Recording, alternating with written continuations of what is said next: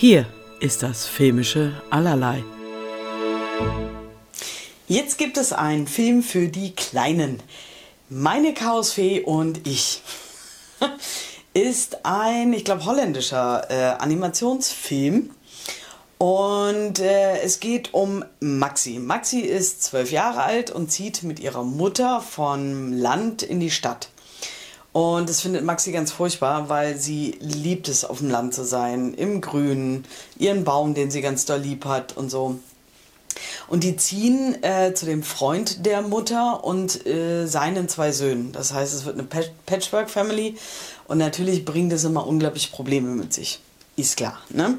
Und das ist ja auch, ähm, also das ist ja auch wirklich tatsächlich recht süß teilweise gemacht und auch schon recht nah dran, wie es sein könnte. Natürlich gibt es viele Variationen, aber das ist äh, ganz gut. Und äh, Maxi ist natürlich ziemlich verzweifelt und traurig und hm. Und äh, dann lernt sie die Zahnfee Violetta kennen, die ähm, aus ihrem Feenland ausbüchst. und die beiden lernen sich kennen und die beiden bestreiten dann zusammen ein Abenteuer.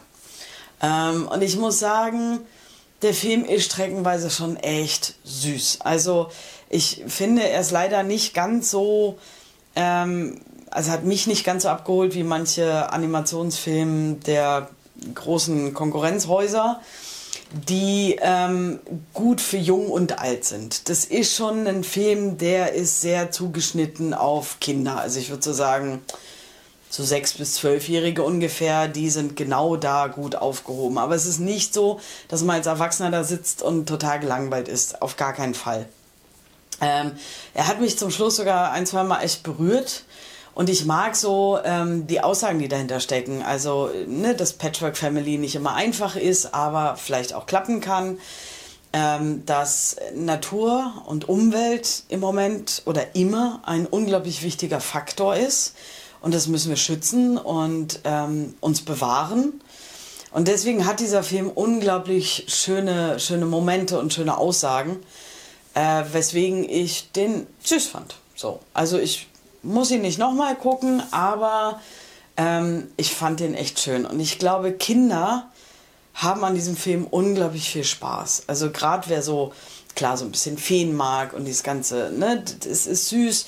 Und es ist auch nicht nur was für Mädchen, weil es gibt auch jungen Feen, äh, also männliche Feen, die da arbeiten und so, also deswegen, das ist schon, und sie hat ja noch diese beiden Stiefbrüder, die dann so ein bisschen die taffe Seite bringen, also die, der Große ist halt ein Skater und solche Sachen, also das heißt, ich glaube, alle werden schon ein bisschen bedient und abgeholt, was so die Kinder angeht.